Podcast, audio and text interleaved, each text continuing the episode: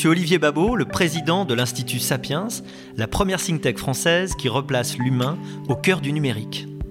Le Talk Sapiens, c'est une fois par mois une discussion approfondie entre experts pour mieux comprendre les grands enjeux de ce siècle qui commence.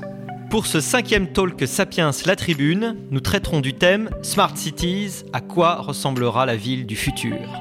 Nous recevrons Julie de Pimodan, cofondatrice de Fluicity, Albert Asseraf, directeur général stratégie de JC Deco, Mathias Houillet, cofondateur de Wintix. Ils seront, comme d'habitude, interviewés par Philippe Mabille du journal La Tribune.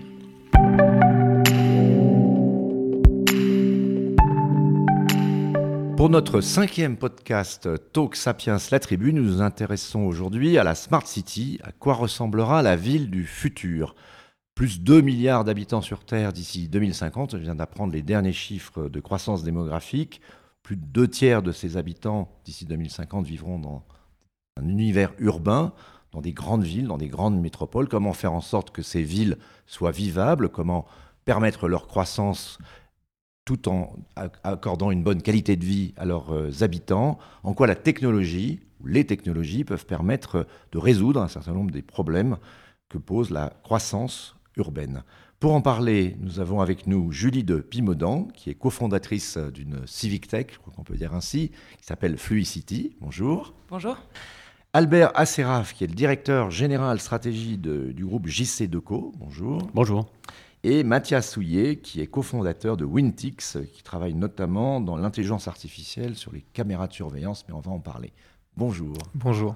Alors, peut-être la, première question, et, peut-être à chaque fois, à chacun d'entre vous, vous proposez de dire un mot aussi de, ce que vous faites et de ce que votre groupe fait en matière de, Smart City. Peut-être un mot de définition, Albert euh.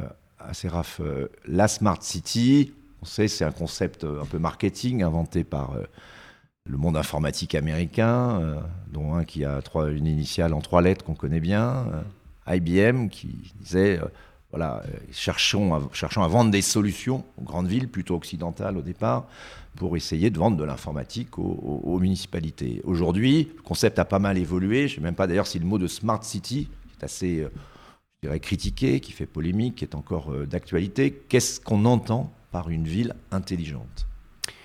Bah, si, on, devait le, limiter à une phrase, on pourrait dire que c'est un modèle de développement urbain, mais du présent, euh, pour améliorer les villes, dans un terme qui est assez court, c'est-à-dire qu'il ne faut pas voir la Smart City comme une projection à 10, 15 ou 20 ans. C'est en ce moment même euh, que se jouent les transformations. Et il y a tout autant, euh, évidemment, de, d'innovation incrémentale dans l'univers de l'environnement, du social, de l'économie, de l'économie durable, qu'on voit aujourd'hui apparaître en ville. Et donc, de notre point de vue, c'est quelque chose qui est en train, en ce moment même, de transformer les villes. Et alors, JC Deco et la Smart City? Alors comme vous le savez, hein, nous sommes un acteur historique des villes depuis un peu plus d'un demi-siècle et nous sommes dans 4000 villes dans le monde. Et ce qui euh, change aujourd'hui, c'est que là où nous avons historiquement proposé des services physiques, euh, nous avons aujourd'hui, on le voit bien, euh, un couple, services physiques et numériques, dont l'objet reste le même, améliorer la vie des individus en ville, plus de confort, plus de qualité, plus d'accueil, plus d'informations, mais on pourra détailler certaines de ces innovations. Absolument. Judith Pimodan, euh, la Smart City, est-ce que c'est un concept qui vous parle? Est-ce que vous reconnaissez ce terme ou est-ce qu'il faudrait en trouver un autre? Euh, tout à fait, je pense que la Smart City, c'est un terme intéressant qui est, qui est là depuis longtemps. Après, il faut voir ce qu'on entend par intelligent. Euh, de notre point de vue, chez Flucity, la ville intelligente, c'est avant tout une ville qui est à l'écoute de ses citoyens, qui est capable d'informer de manière fluide sur la quantité de, euh, euh, je dirais, de nouveaux points d'information qui existent dans les villes, de le faire de manière transparente et rapide. il y a également un aspect de collaboration, donc permettre aux citoyens de collaborer à l'amélioration permanente de leur, leur, état urbain. Et enfin, il y a l'intelligence qui fait qu'à partir du moment où il y a énormément de participation et d'interaction, les élus, euh, les, prestataires et les différents partenaires de la ville sont capables d'agir de manière plus euh, pertinente par rapport aux problèmes qui arrivent en temps réel. Donc c'est d'arriver à mettre en musique en permanence cette, euh, cette nouvelle forme de collaboration, de transparence et d'intelligence au sein euh, d'une zone urbaine. Et alors, vous avez créé Fluicity. Euh, qu'est-ce que qu'est-ce que c'est Fluicity En quoi vous intervenez dans cette Smart City? Donc, Fluicity, c'est une c'est un site et une application mobile qui permet la consultation des habitants au travers du numérique. Donc, c'est non seulement permettre aux élus de consulter en temps réel les habitants sur un certain nombre de sujets concernant les politiques publiques, mais qui permet également à des citoyens de participer de manière spontanée à l'amélioration de leur ville en proposant des idées, des améliorations, en posant des questions et euh, voilà, en étant dans une logique de participation et d'amélioration continue. Alors, Mathias Souillet, on termine le tour de table sur la, définition de la Smart City et ce qu'elle représente pour vous. Bah, euh, je vais rejoindre ce qui a été dit avant. Pour moi, la Smart City, c'est avant tout une ville qui cherche à être plus efficace grâce à la technologie. Euh, donc euh, avec le numérique et la donnée au cœur de cette initiative. Euh, plus efficace, ça veut dire bah, en fait sur tous les domaines qui concernent la ville. Il y a des initiatives à tous les niveaux. Donc, une Smart City, ça peut être une ville qui essaye d'être plus efficace du point de vue de la mobilité, du point de vue de la gestion de l'énergie, du point de vue de l'environnement, de l'interaction avec les citoyens, sur la démocratie participative, etc. Donc, il y a, y a énormément d'initiatives qui contribuent à faire des villes des villes plus intelligentes grâce à la technologie. Et alors Wintix, donc vous faites quoi? Alors nous, ce qu'on fait, c'est qu'on est un logiciel d'intelligence artificielle qui se branche sur des caméras euh, pour transformer automatiquement euh, des images en informations pertinentes pour les gestionnaires de villes et d'infrastructures. Euh, notre ambition, c'est de, grâce en, donnant une visibilité précise aux gestionnaires de villes sur ce qui se passe, notre ambition, c'est qu'avec cette donnée, les gens pourront construire des villes qui correspondent plus aux usages, qui seront plus confortables et plus durables. Et un cas très concret, c'est par exemple qu'on va se brancher à un carrefour euh, et grâce à nos, à nos algorithmes qui vont comprendre exactement ce qui se passe sur le carrefour, on va pouvoir par exemple mettre en place une régulation dynamique des feux de circulation et réduire significativement la congestion. Il ne faut pas qu'il y ait forcément trop de travaux comme on l'a en ce moment à Paris pour que ça marche, j'imagine. Il faut qu'on puisse passer. Exactement. Mais, euh, mais, mais, les travaux sont notamment un préalable pour rendre les villes plus durables et plus, plus agréables. des choses qu'on peut prévoir. Oui, bien sûr, une ville qui est mieux aménagée. Exactement. Alors peut-être je vais revenir euh, pour commencer à la question de la participation des citoyens et de l'acceptabilité des, changements dans une ville qui effectivement connaît des transformations importantes comme Paris, mais ça serait valable dans la plupart des grandes métropoles. Julie euh, de Pimonon, comment, effectivement on peut, on voit bien que ça, se développe beaucoup, on, est dans une démarche beaucoup plus horizontale. Pas sûr que ce soit complètement nouveau. J'ai souvenir d'une conversation avec Alain Juppé qui m'a dit qu'il avait mis 20 ans pour construire le pont, Chabandelmas. Donc ça a toujours été compliqué de toute façon de transformer la ville parce qu'il faut le faire euh, en bonne intelligence, si j'ose dire, avec les habitants. Comment est-ce qu'on peut procéder? Comment est-ce que de nouveaux outils peuvent permettre de mieux, euh, faire coopérer les, habitants ensemble? C'est vrai que ça fait, un petit temps qu'on on, essaye de réfléchir à des manières de rendre plus efficace la, construction et la co-construction de, projets dans les villes. Euh, grâce au numérique, aujourd'hui, on est quand même capable de, répondre à ces enjeux avec des solutions innovantes euh, qui sont de plus en plus performantes et qui montrent euh, leurs effets dans bah, aussi bien le, l'information auprès des citoyens, mais également l'acceptabilité des différents projets auprès des parties prenantes, et enfin de, d'être capable d'intégrer peu à peu la parole des citoyens dans la, construction de, de, différents projets. Je vous donne un exemple. Euh, nous, on va aussi bien travailler avec des villes sur des sujets de politique publique comme euh, la mobilité, l'emploi, l'écologie, euh, voilà, en, lançant des enquêtes ou des sondages, mais on peut aussi travailler au niveau d'un projet. Donc, par exemple, sur Réinventer Paris ou Réinventer la métropole, on a été lauréat sur de, nombreux projets, notamment avec BNP Paribas Immobilier, qui décident de, consulter en fait les habitants autour des projets, c'est-à-dire qu'ils vont documenter le projet sur la plateforme, expliquer les différentes étapes, poser des questions aux, différents, aux, citoyens, aux riverains. Et nous, notre travail, ça va d'être euh, d'aller chercher euh, un échantillon représentatif de citoyens pour les faire participer sur les différentes questions qui impactent leur vie au quotidien. Grâce à ces données, le promoteur immobilier va être capable d'utiliser euh, la parole des citoyens pour améliorer le projet et mieux répondre à leurs enjeux. Donc, par exemple, il avait été demandé sur le projet Ternvilliers de savoir si quelles étaient les attentes au niveau écologique ou au niveau des commerces dans le nouveau centre urbain qui allait être construit. Et ça a permis vraiment de, voilà, de répondre aux attentes des parties prenantes sans forcément être toujours à l'écoute des mêmes, c'est-à-dire souvent des associations ou des citoyens qu'on peut appeler professionnels qui sont très présents pendant les réunions publiques et qui du coup vont avoir une parole qui va être peut-être déséquilibrée par rapport au reste de la population qui pour autant est intéressée par les changements urbains qui les concernent.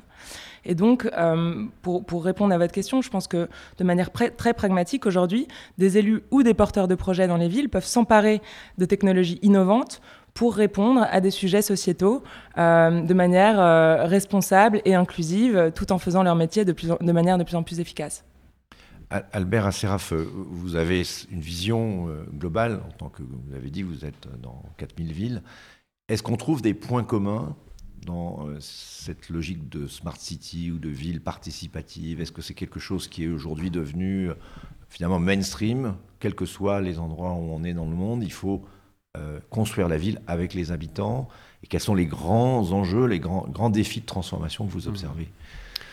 Alors sur, les grandes, sur, les, sur les grandes attentes, on, va dire transversale à toutes ces régions, puisque ces 4000 villes dont on parle, c'est 83 pays, donc c'est déjà une représentation assez grande sur la planète. Il y a en effet un certain nombre de grandes thématiques qu'on voit apparaître partout. Euh, s'abriter, s'informer, euh, l'accueil dans la ville, euh, le fait de pouvoir accéder au réseau. Et on sait qu'il y a un vrai sujet quand je parle du réseau, c'est ici du réseau pour avoir de la connectivité dans les plus, dans les plus grands endroits. Et donc pour ça, on essaie d'avoir, nous, des grandes verticales qui permettent de répondre à ces sujets-là. Donc euh, le fait d'abriter, bah, c'est les abris voyageurs qui ont fait le tour du monde hein, désormais, à peu près dans toutes les villes et toutes les grandes capitales.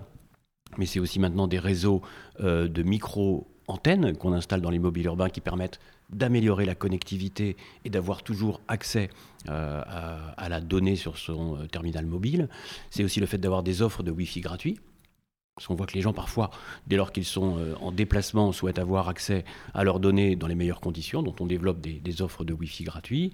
Euh, et puis, évidemment, l'information euh, des citoyens avec les écrans digitaux qui, aujourd'hui, permettent une information en temps réel. Et ça rejoint ce que disait Julie, c'est-à-dire que, en effet, cette demande de participation, dans tous les pays matures, on l'observe très nettement. C'est-à-dire que les gens considèrent désormais que la ville doit être co-construite avec eux dès lors que les moyens sont réunis pour qu'on leur donne la parole, que la parole soit traitée très rapidement et qu'elle soit restituée euh, aux autorités qui vont prendre les grandes orientations. À une époque, c'était plus long, hein, faire un sondage sur un échantillon représentatif. Aujourd'hui, la masse de répondants est telle qu'en soi, elle devient presque scientifiquement acceptable, parce que euh, les gens sont prêts à contribuer, donner. Et une parenthèse, je rencontrais hier même une start-up lilloise qui, elle, fonctionne sur la voie, c'est-à-dire que vous laissez votre sur n'importe quelle euh, borne ou mobilier votre euh, sentiment, votre remarque.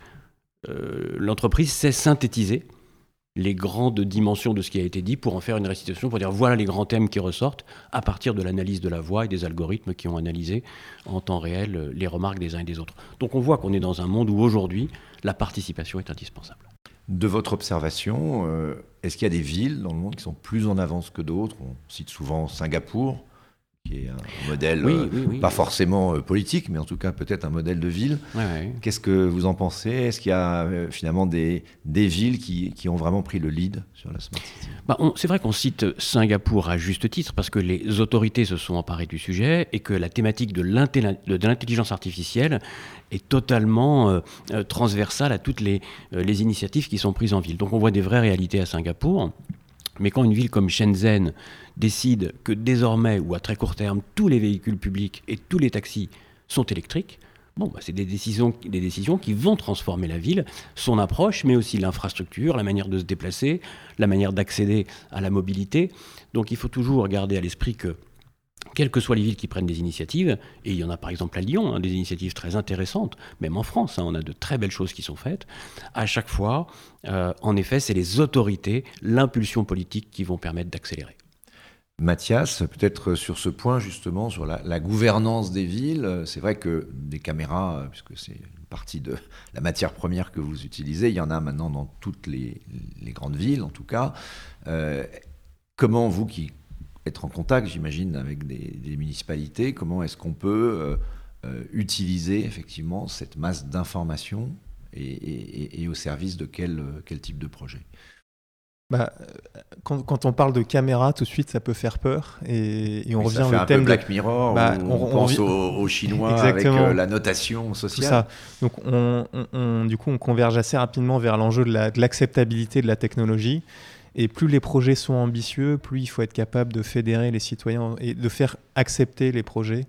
Euh, donc c'est un vrai sujet. Nous, sur la caméra, euh, encore une fois, on est, là pour on est dans la tech for good, encore une fois, on, est là pour euh, simplement, on va dire, capitaliser sur un réseau qui est immense aujourd'hui. Il y a un million de caméras de vidéosurveillance en France qui sont déjà installées, on en installe de plus en plus, et qui sont sous-exploitées alors qu'on voit que les villes sont sous pression et on part du principe que bah, une caméra c'est comme un œil, donc si on met des algorithmes derrière, on va comprendre exactement ce qui se passe, non pas pour euh, espionner les gens, mais simplement pour comprendre leurs habitudes et essayer de dessiner des villes qui correspondent mieux.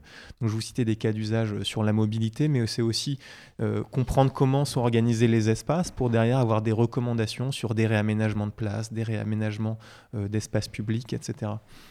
Et, l'enjeu de l'acceptabilité, on, en parlait, il est hyper important. Et il y a, un cas euh, euh, dont on parle souvent, c'est Toronto. C'était peut-être le, projet le, plus ambitieux euh, point de vue technologique sur la Smart City. Il y a un quartier Quayside qui a été confié à Sidewalk, qui est une, filiale de Google, où en gros on a confié les clés à Google en disant voilà, vous allez piloter le projet, on va faire de ce quartier le quartier le plus innovant, le plus technologique du monde. Alors au départ, ça a suscité beaucoup d'enthousiasme, mais aujourd'hui, il y a une vraie levée de bouclier de la part de, mouvements citoyens parce qu'on a l'impression qu'on est en train de privatiser l'espace public, qu'on est en train de perdre la main sur les données. Euh, et donc il y a vraiment tout cet enjeu de communication, surtout quand les citoyens peuvent facilement communiquer, peuvent facilement prendre la parole pour faire accepter et dire que la technologie va dans le bon sens et pas euh, dans la privation de liberté. Vous soulevez un point très important qu'on pourrait discuter tous ensemble. Effectivement, la, question de l'ouverture des données et de à qui appartiennent les données, entre guillemets, publiques euh, qu'on peut avoir dans l'espace public est un sujet qui monte très fort. Or, il y a dans la ville de plus en plus d'acteurs privés, d'acteurs des mobilités, d'acteurs de la sécurité, d'acteurs dans, tous les domaines. Comment est-ce que euh, on peut imaginer euh, On sait qu'il y a des législations qui sont en train d'arriver pour peut-être forcer à l'usage de ces données dans une logique de bien commun. Est-ce que c'est quelque chose qui vous paraît aujourd'hui euh, une des clés de, l'acceptabilité de, cette ville de plus en plus intelligente, mais de plus en plus, j'allais dire, intrusive aussi? Bah oui, en effet, euh, on peut dire que la donnée qui est collectée dans l'espace public, en quelque sorte, doit être un bien commun. C'est le sens de la démarche de, l'open data euh, qu'adoptent notamment beaucoup de, villes françaises. Il y a Nantes qui est en pointe euh, là-dessus, mais, à Paris aussi, il y a beaucoup d'initiatives.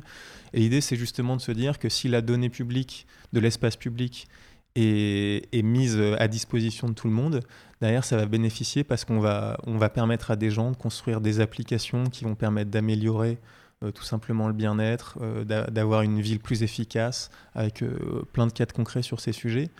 Donc, euh, donc oui, c'est une démarche, euh, l'open data, la mise à disposition des données qui sont collectées dans l'espace public, qui permet largement de rendre les villes plus confortables et plus intelligentes. Julie, vous observez cette tension entre euh, bien commun et privatisation de la ville dans les, rapports que vous avez avec les municipalités avec qui vous travaillez? Dans, dans, une certaine mesure, je pense que on a en effet un, certain nombre de villes qui se disent voilà, il faut innover. Et, euh, pour innover, on ne va pas tout reconstruire euh, à zéro. Et donc, euh, c'est vrai que c'est la tentation quand on est une ville de, se dire bon, bah, on va le faire nous-mêmes, on a un DSI, ça peut devenir notre cœur de métier de monter une plateforme ou de, des nouvelles technologies. Et puis, si jamais la technologie est caduque, dans 24 mois, on recommencera. Et donc, c'est vrai que euh, c'est à cause de, ces logiques-là que euh, pas mal d'acteurs publics ont pris du retard sur euh, l'innovation technologique au sens large. donc pas mal d'élus aujourd'hui sont en train de se réveiller et de se dire finalement il existe des technologies très innovantes, avec des modèles d'affaires particuliers, avec des modes de stockage de données qui vont être peut-être euh, pas exactement ce qu'ils avaient souhaité au départ, mais ça va nous permettre d'expérimenter, d'innover et d'avancer dans un, dans un certain domaine comme celui de la gouvernance ou de la participation citoyenne ou des, des, caméras de surveillance. Euh, et, et, grâce à ça, je pense qu'on on a, permis de faire un bond en avant dans un certain nombre de villes et de, permettre à des villes françaises notamment et belges, là où on est, présent aussi, euh, d'expérimenter la, Smart City. Aujourd'hui, on arrive à un stade de maturité où de, plus en plus de villes se disent, bon, bah, maintenant qu'on a appris, qu'on a expérimenté, comment est-ce qu'on redevient souverain de nos propres données? Comment est-ce que euh, euh, on fait les choses un petit peu par, nous-mêmes, histoire d'augmenter notre base de données propre, d'augmenter notre visibilité auprès des citoyens et de, construire en fait une vraie intelligence sur le long terme. Je pense que hum, c'est important pour les villes de, voilà, de se remettre en question dans, le type de personnel qu'ils peuvent avoir. On a de plus en plus aujourd'hui de chief euh, digital officer, donc, euh, des, ou, des, personnes qui vont vraiment s'occuper de, la donnée en interne des villes. Et je trouve ça très très intéressant d'avoir ce nouveau type de métier, que ce soit cela, que ce soit euh, un community manager, que ce soit voilà, des gens qui, qui comprennent la technologie et qui, une, avec un, grand nombre de, différentes innovations qu'ils peuvent déployer dans les villes, décident euh, voilà, d'intégrer ces différentes sources de données dans une même plateforme pour pouvoir piloter la ville sur le long terme et garder une, forme de gouvernance euh, euh, en bonne intelligence avec les différents fournisseurs avec lesquels ils travaillent. Vous avez cité un, sujet intéressant qui, je pense, parle certainement à, à JC2Co, c'est le mot modèle d'affaires. Donc effectivement, dans le développement de la Smart City, longtemps, on a cherché le business model, comme on dit, c'est-à-dire qu'on n'était pas forcément certain que les investissements, qui sont quand même lourds, il faut, le dire, étaient rentables. Qu'est-ce que vous en pensez? Est-ce qu'on est qu'on a évolué? Euh, Est-ce qu'on a trouvé? Alors peut-être dans une logique plus de partenariat public-privé, effectivement, mais est-ce qu'on a trouvé ce modèle d'affaires, ce business model de la Smart City aujourd'hui? Bah, la, difficulté, c'est qu'il n'y en a. Oui, oui. La difficulté, c'est qu'il n'y en a pas qu'un. Euh, et évidemment, euh, moi, pour euh, piloter aussi l'open innovation chez JC2Co, je passe mes journées à rencontrer des startups qui ont, dans un très grand nombre de cas, d'excellentes idées de transformation de la ville sur un certain nombre de sujets technologiques, techniques, durables. Bon. Mais c'est vrai que souvent, c'est le modèle économique qui peut poser problème parce qu'il n'y en a pas de très nombreux puisqu'il faut qu'à un moment quelqu'un paye. Soit la collectivité est prête à payer, on sait qu'en France en particulier, les moyens des collectivités sont de plus en plus réduits, soit le consommateur final est prêt à payer pour un service, mais aujourd'hui la gratuité euh, est quelque chose qui est quand même très fréquent, euh, que ce soit pour l'information, que ce soit pour se déplacer. Aujourd'hui, personne ne voudrait payer Waze euh, pour, pour se déplacer. Donc le modèle économique est ailleurs. Que fait Waze bah Waze, ils vont mettre de la publicité désormais sur euh, l'écran qui va vous donner euh, la navigation. Alors ce qui pose un autre problème d'ailleurs qui est celui de la donnée dont vous parliez il y a un instant et qui est décisif. Euh, si je peux me permettre une parenthèse sur le sujet, c'est que nous on répond à des marchés publics et donc on doit se plier à juste titre au code des marchés publics. Et donc les villes vont déterminer aujourd'hui qui est propriétaire de la donnée, qui en a l'exploitation, et ainsi de suite. Cependant, les entreprises privées dont vous parliez, elles, collecte de la donnée sans aucun rapport avec les marchés publics, puisque Wes, par exemple, qu'on citait à l'instant, que je citais à l'instant, euh, récolte des milliards de données de la même manière qu'Uber sur vos déplacements. Et la collectivité ne peut pas dire cette donnée m'appartient, puisqu'elle est collectée dans un espace qui reste privé celui euh, de elle sa est, voiture. Elle est, tentée de le faire. J'ai entendu Jean-Louis Missica, pour c'est que lui, à Paris, qui suit beaucoup ces sujets, par exemple, dire à un moment donné, il va falloir prendre des mesures, j'allais dire, d'ordre public pour forcer à ce que ces données soient partagées. Voilà, ça veut dire que ça passera par la loi, mais aujourd'hui, telle que la loi est constituée, les données privées appartiennent à celui qui les collecte et il en a le bénéfice. Et donc on imagine bien que Wes, comme Uber par exemple, connaissent mieux que personne les trajets que nous effectuons au quotidien, puisqu'ils ont l'historique euh, de tout ça. Et donc vous avez raison, seule la loi, et sans doute une loi contraignante pourrait changer ça demain, mais je pense qu'on en est encore assez loin. Voilà, c'était une parenthèse pour dire que la donnée... C'est une parenthèse importante, parce oui, on connaît cette formule qui est très connue dans le monde du numérique d'aujourd'hui, c'est si c'est gratuit, c'est que vous êtes le produit. Donc d'une façon mmh. ou d'une autre, on va les citer, ce sont donc les grands acteurs, principalement aujourd'hui américains, peut-être demain aussi euh, chinois, qui dominent euh, la sphère euh, Internet. Donc, c'est les GAFA, Google, Apple, Facebook, Amazon. certains d'entre eux sont très présents dans la ville, par en plus une capacité très holistique. C'est-à-dire qu'on voit bien, là, aujourd'hui, Facebook lance une monnaie. Amazon, c'est à la fois le transport, le commerce. Est-ce que vous, vous sentez qu'il y a une forme de captation de la ville possible par ces géants. Et, on voit bien que les, municipalités dans le monde entier ont une vraie euh, difficulté, une gêne. Je peux citer également, vous l'avez dit, Uber, Airbnb, dans d'autres euh, domaines. Oui, d'une certaine manière, euh, ils ont aujourd'hui une telle puissance qu'ils modifient la structuration même des villes. Si on reprend notre exemple, il y a un instant, de Waze, qu'est-ce que fait Waze Il vous envoie vers des itinéraires alternatifs. Et donc, des rues qui étaient calmes ne le sont plus, des quartiers qui étaient peu fréquentés ne le sont plus, et donc ça a un impact sur le prix de l'immobilier. Et donc, un certain nombre aujourd'hui de personnes disent Mais moi, j'avais acheté une maison calme dans tel quartier, c'est devenu une autoroute urbaine parce que Waze euh, déverse finalement des milliers de véhicules pour éviter qu'ils passent par euh, la voie principale. Donc euh, ça c'est un premier exemple. Un second exemple, aujourd'hui il y a des entreprises qui ont la capacité à, faire la mesure de la micro-pollution dans les villes. Et donc elles disent, moi je vais vous donner la pollution non plus globalement, mais par micro-quartier. Même chose, impact immédiat parce que les gens, dès lors qu'ils sauront que leur quartier est parmi les plus pollués. Ça a un impact sur la fréquentation de la crèche, la fréquentation de l'école, euh, le prix de l'immobilier. Bon, tout ça pour vous dire que tous ces opérateurs qui ont la capacité aujourd'hui à privatiser d'une certaine manière des milliards de données en les collectant de manière tout à fait légale, mais il est vrai essentiellement par notre propre intermédiaire, hein, les individus qui, livrent, qui se livrent même beaucoup, bah, font qu'ils ont un pouvoir en effet considérable sur la transformation de la ville elle-même.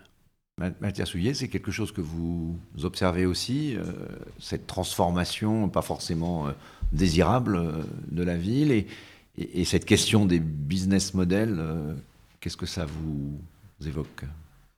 Bah, sur la transformation de la ville, effectivement, vous, vous, preniez l'exemple de Jean-Louis Missica, mais il y a une initiative justement à la ville de Paris qui s'appelle Data City qui essaye de rendre la ville euh, plus smart euh, grâce à des collaborations grands groupes start-up. C'est un concours de sélection de start-up qui effectivement utiliserait de la donnée partagée.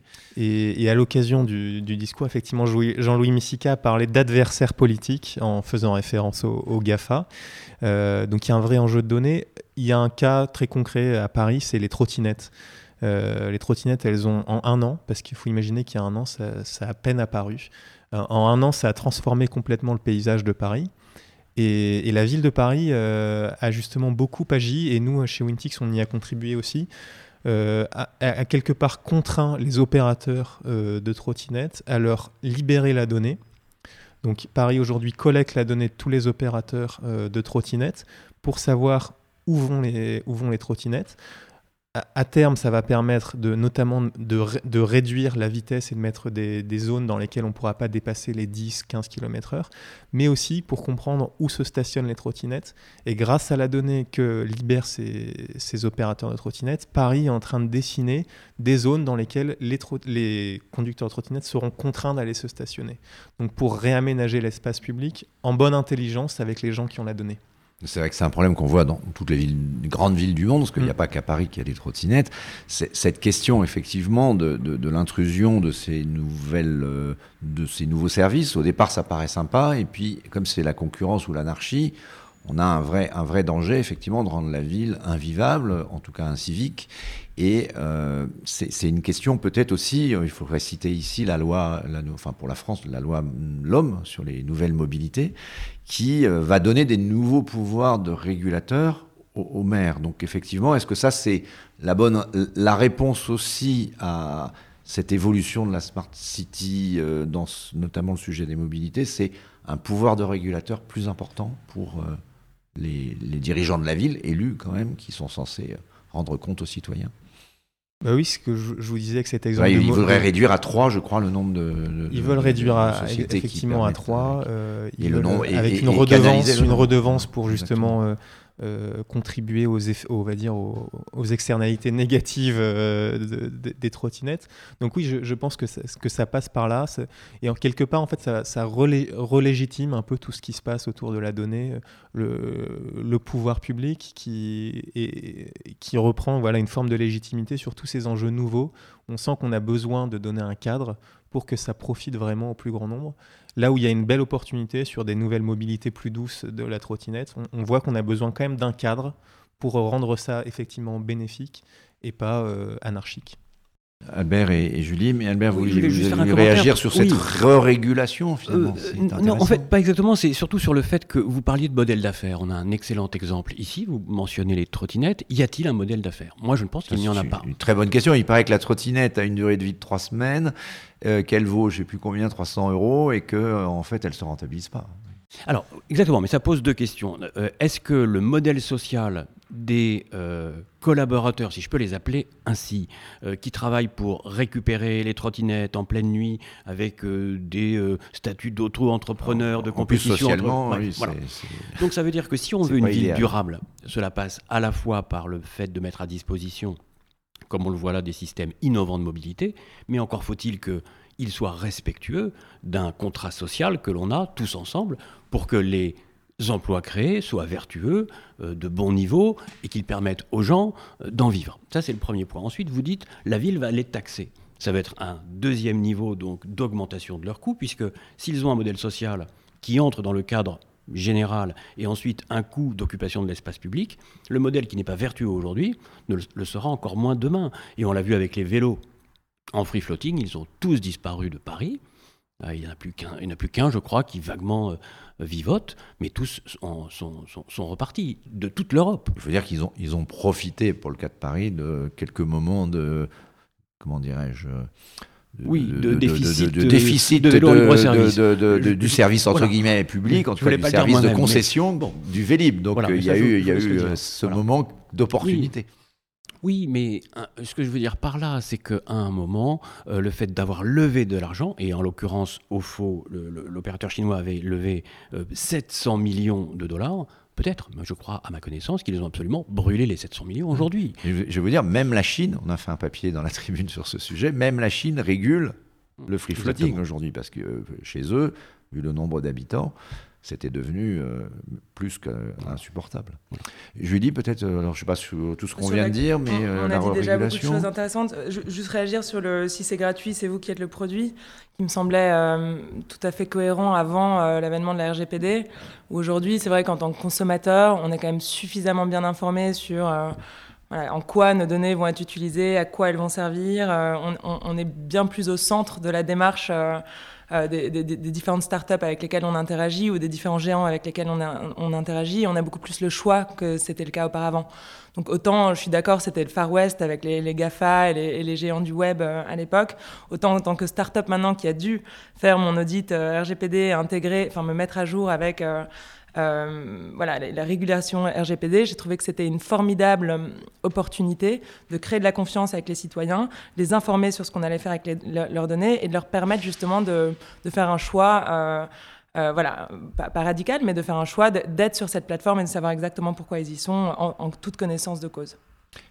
pour pas donner l'impression qu'on est là que pour critiquer. effectivement, c'est libéral. On est dans un monde où on a le droit de faire un certain nombre de choses. En tout cas, il peut y avoir des espaces de droit dans lesquels on peut se, faufiler. Uber l'a fait.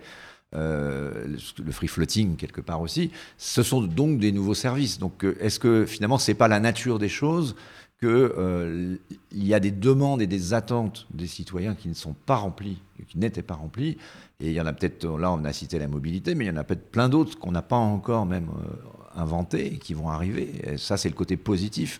Si on prend tout le monde des startups, je dirais, il y en a peut-être une sur deux qui est dans le sujet de la ville euh, et de la smart city. non C'est un peu. euh, Exactement, il y a un très grand nombre de nouveaux usages qui sont en train d'émerger, notamment euh, grâce ou à cause euh, de l'évolution très très rapide euh, des, des- des habitudes sur le numérique. Et la ville est tout simplement pas capable euh, d'y répondre par elle-même. Donc, euh, elle doit passer par des partenariats. Et, euh, c'est vrai que c'est important de, pouvoir euh, avoir des modèles de partage de données et, pour leur permettre d'être plus efficaces dans leur gouvernance et pas de complètement couler sous le nombre d'innovations qui arrivent et de se laisser euh, porter par un État euh, qui deviendrait libertarien. Mais, euh, mais voilà, je pense que euh, travailler en bonne intelligence avec les partenaires privés et leur permettre d'utiliser la donnée tout en, en la partageant avec la sphère publique, on a parlé d'open data tout à l'heure, qui est vraiment un modèle intéressant aussi. C'est vrai que c'est au cœur des discussions aujourd'hui, mais je pense qu'on n'a pas encore vraiment réglé le problème. Alors, on, a cité beaucoup les mobilités. Il y a d'autres usages, ou plus exactement, d'autres attentes qui vont s'imposer dans les grandes villes. Euh, je citerai d'abord le climat.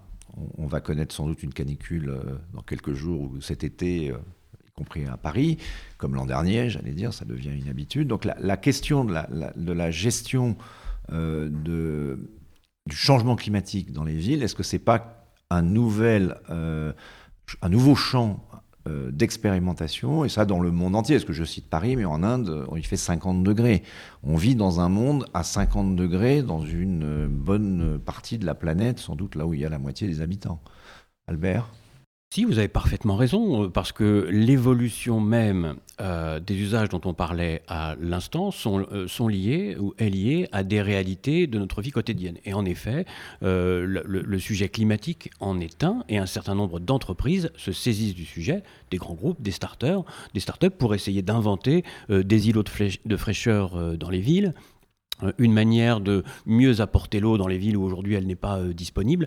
Donc c'est sûr que l'innovation et l'inventivité, elle vient très souvent des entreprises et elle s'adapte finalement aux, attentes du moment. Et malheureusement, vous avez raison, le sujet du climat est un des sujets du moment et des entreprises s'en emparent. En revanche, le rôle de la collectivité est bien d'orchestrer, de réguler, d'organiser pour que ces innovations bénéficient au plus grand nombre dans un modèle on va dire, partagé, c'est-à-dire entre les pouvoirs publics et les entreprises. Il ne faut pas faire la Smart City que pour les riches. Exactement, il faut que ce soit euh, la Smart City pour tous, si je puis dire, et c'est même son, essence même euh, de la ville intelligente, c'est qu'elle s'adresse à tous et que ce qu'elle doit apporter, elle doit le faire pour le plus grand nombre. Mais euh, ce que je veux juste dire par là, c'est que vous avez raison sur un certain nombre de sujets très structurants. On a parlé de la mobilité, mais ça renvoie aussi au sujet du climat, parce que l'essor inexorable sans doute de la voiture électrique va aussi transformer, je pense, et de la voiture partagée, et peut-être un jour autonome, va totalement transformer l'infrastructure des villes qui, pendant 100 ans, ont été conçues autour de l'automobile thermique. C'est-à-dire que les villes ont été construites autour de, de, ça, désormais elles vont être construites différemment, et pour tous ceux qui circulent dans quelques grandes capitales mondiales, on en voit les effets. On peut bien que les villes sont en train de changer sous nos yeux, et que le partage de l'espace public va se faire différemment. C'est pas que Anne Hidalgo qui euh, supprime des autoroutes urbaines sur les voies C'est un sujet de grande capitale mondiale, exactement. Judith Pimaudan, euh, des outils de civic tech comme Fluicity euh, sont sans doute indispensables pour justement construire ce dialogue, cette co-construction. Je pense notamment au changement climatique. S'il y a un domaine où on voit bien qu'il y a à la fois une attente citoyenne et une difficulté à créer l'acceptabilité des changements, parce que ce sont des changements en réalité complets de nos modes de vie, c'est plus même que simplement passer au vélo, utile électrique, c'est des changements dans les modes d'usage de, la ville. Est-ce que euh, vous avez, vous, sentez là un champ de développement, notamment pour euh, l'aspect euh, démocratique, entre guillemets, de, la conduite du changement et de changements qui pourraient être radicaux?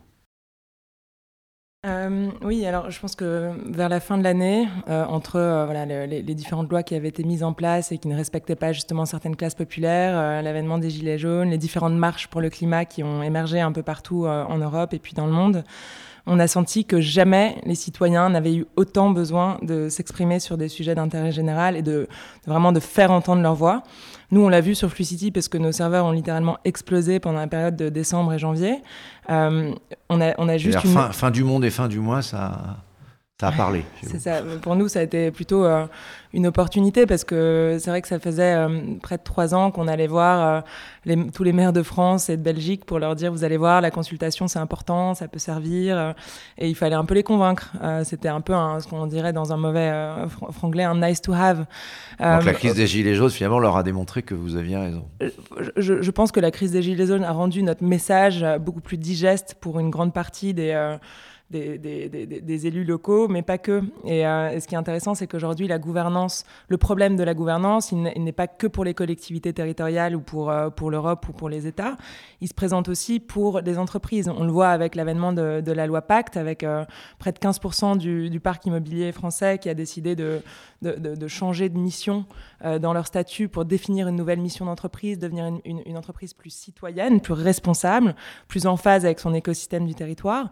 Et je pense que euh, voilà, ce qui, est, très intéressant dans la période actuelle, c'est qu'on a une convergence entre une de grandes attentes de la part des citoyens qui s'expriment de plus en plus, que ce soit sur les civic tech ou sur les réseaux sociaux, et euh, un, grand besoin pour euh, un, certain nombre de décideurs, qu'ils soient publics ou privés, d'être plus à l'écoute euh, des, citoyens pour prendre des décisions plus représentatives et plus inclusives. Donc les civic tech permettent effectivement de, recréer ce dialogue. On est en train de le faire.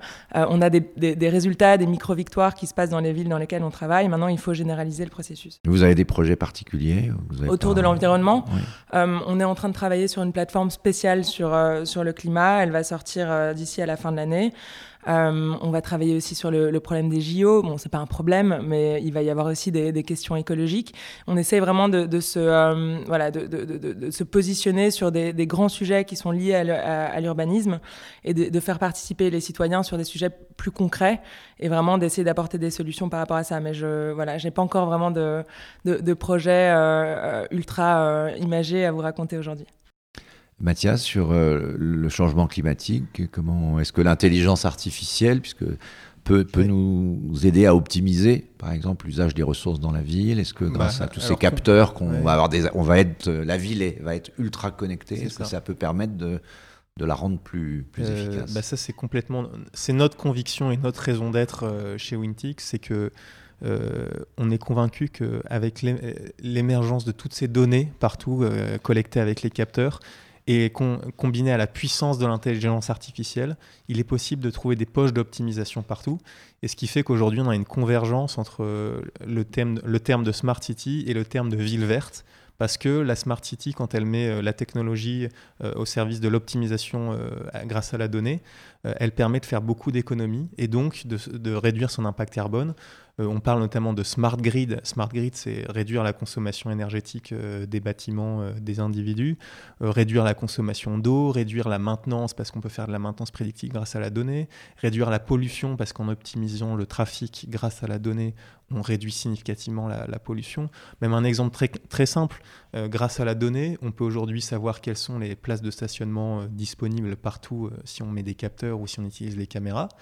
Et sachez que dans les villes, ça représente un tiers, euh, entre un quart et un tiers du trafic, c'est des gens qui cherchent une place de stationnement. Donc si on leur dit tout de suite où aller se stationner, bah, vous réduisez significativement la pollution. Donc il y a vraiment tout un, tout un, tas d'initiatives qui sont aujourd'hui possibles grâce à la donnée pour réduire l'impact, euh, l'empreinte énergétique. Et...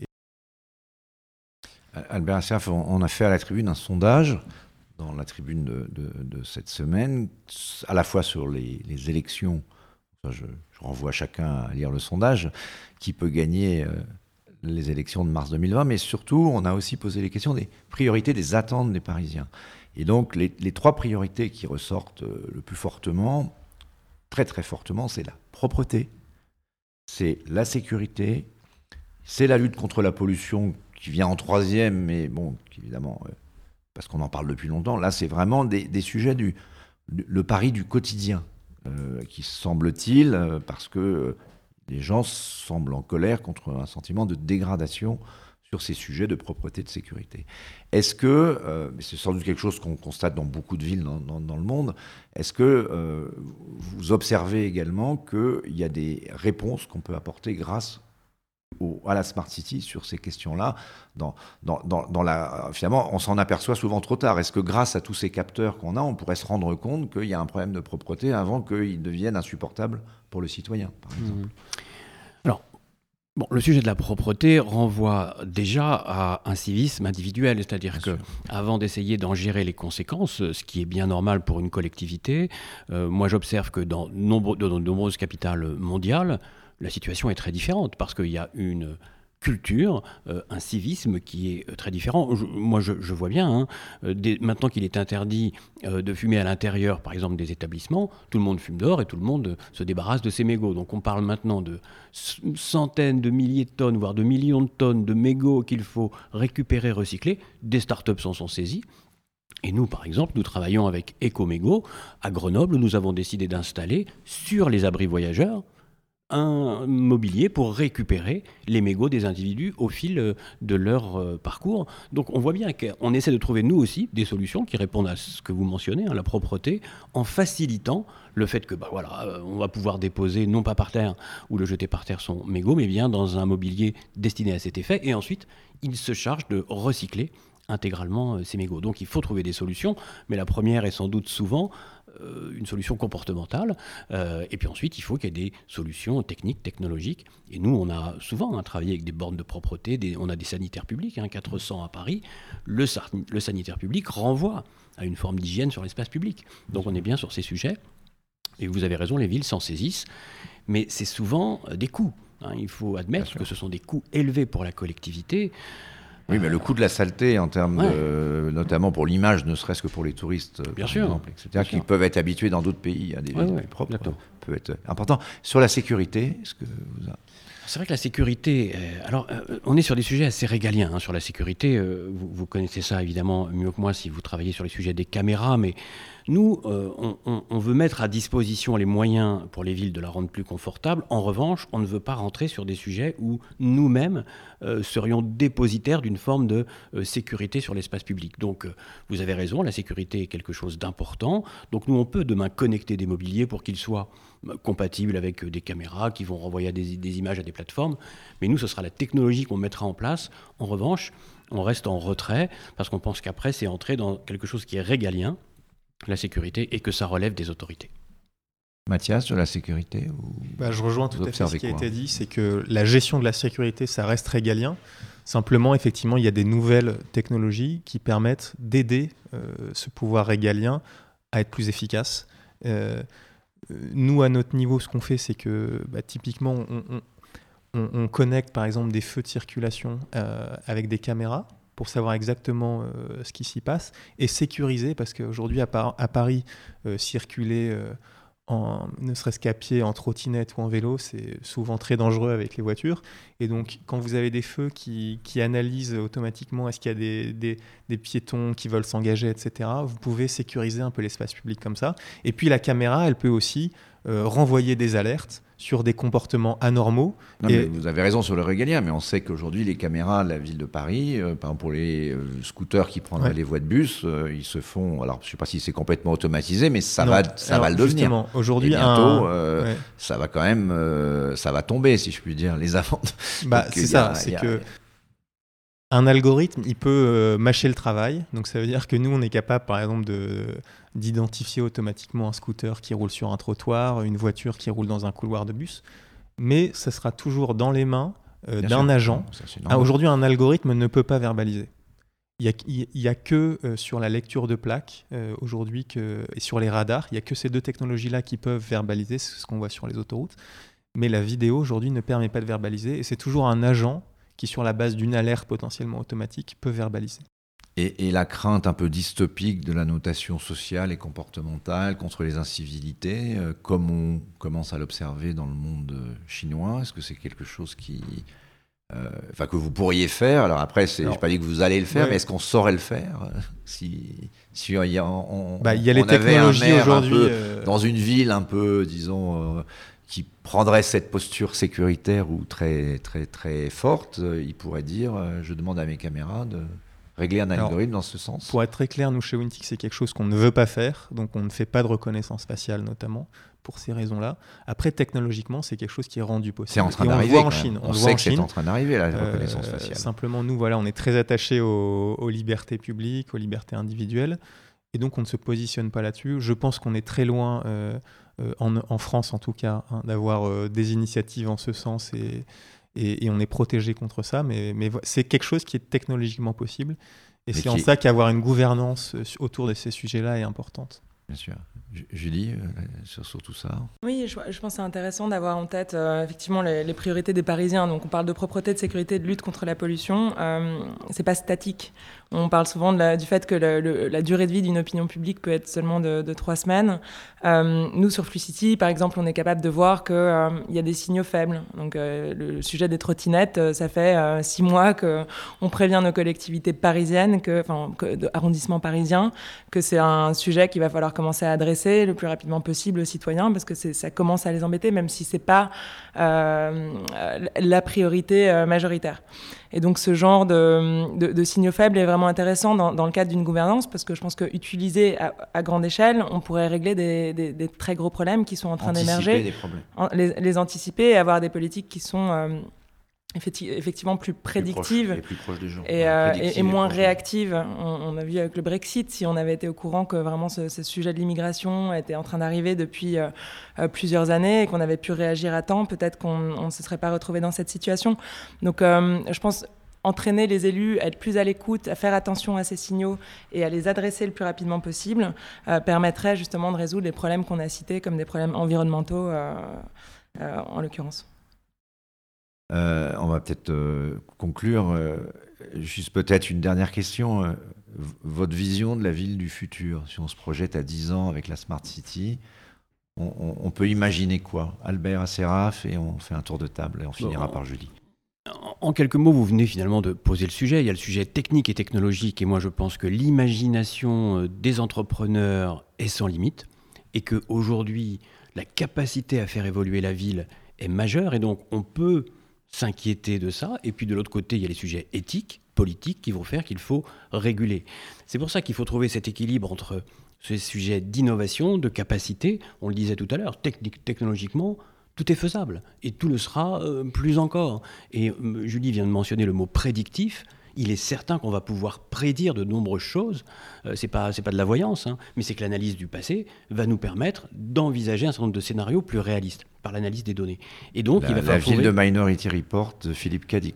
Oui, exactement. Et puis ça, c'est le euh, côté qui fait un peu peur. Oui, et puis les passionnés de, de, de, Black Mirror que nous sommes sans doute tous, où il y a un certain nombre de visions dont on se dit elles sont en fait des visions Vous, vous n'en êtes pas encore, rassurez-moi, sur les écrans JC2Co à nous montrer les publicités personnalisées à laquelle, on, à laquelle on pense euh, dans notre tête. Nous n'en sommes pas là, je vous rassure, et nous ne le souhaitons pas.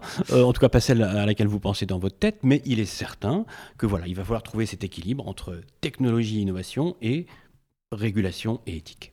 Mathias, pour cette conclusion la euh, ville du futur dans peut-être idéal, Tech for Good, bah, je rejoins City for Good. Je rejoins le fait qu'il peut y avoir des craintes, mais, mais, mais moi je suis un optimiste et je suis convaincu que la technologie bien encadrée va vraiment contribuer à rendre la ville largement plus confortable, plus durable, pour euh, voilà, avoir des villes dans lesquelles on se sent bien, on se déplace facilement, des villes qui sont inclusives, euh, donc euh, socialement avec une participation accrue des citoyens, et dans lesquelles voilà, on, œuvre aussi pour, pour l'environnement. Donc voilà. Julie Depimedan, on va finir par une parole féminine pour conclure sur la ville du futur. Moi, je voudrais donner ma vision surtout de l'avenir de la gouvernance. Je pense que c'est au cœur du, sujet aujourd'hui. Euh, j'espère, et, c'est vraiment, à mon avis, le sens de l'histoire, que le rôle du politique va être profondément transformé. Euh, notamment grâce au digital, ça a été le cas de tous les autres secteurs euh, aujourd'hui, et que de plus en plus un politique va être à l'écoute, dans la synthèse, dans la coordination par rapport à ce qu'il est capable d'entendre euh, à travers les corps intermédiaires, les civic tech et puis les réunions euh, publiques, et euh, co-construire de manière plus régulière son, programme et ses, et, ses, projets avec les habitants. Je pense que c'est très important de, changer un petit peu l'ordre des choses à ce niveau-là. Et de la même manière, on parlait tout à l'heure de civisme individuel. C'est vrai qu'en France, on est encore très fort dans cette manière de réfléchir au niveau individuel. On a des pays dans lesquels c'est totalement différent. Et je pense que la tendance va devoir s'inverser. Quand on sera capable de montrer aux citoyens que chaque fois qu'ils participent, ça a un impact et qu'ils contribuent à un projet collectif de manière positive, on va l'éduquer vers euh, un mode de citoyenneté qui sera beaucoup plus euh, constructif et qui, euh, du coup, répondra au nouveau rôle du politique qu'il est en train d'adosser. Merci beaucoup. C'est un espoir qu'on pourra peut-être observer dans le futur. Cela conclut notre cinquième podcast, donc Talk Sapiens la Tribune. Je crois qu'on se retrouvera en septembre pour d'autres sujets. C'était passionnant. Merci à tous les trois.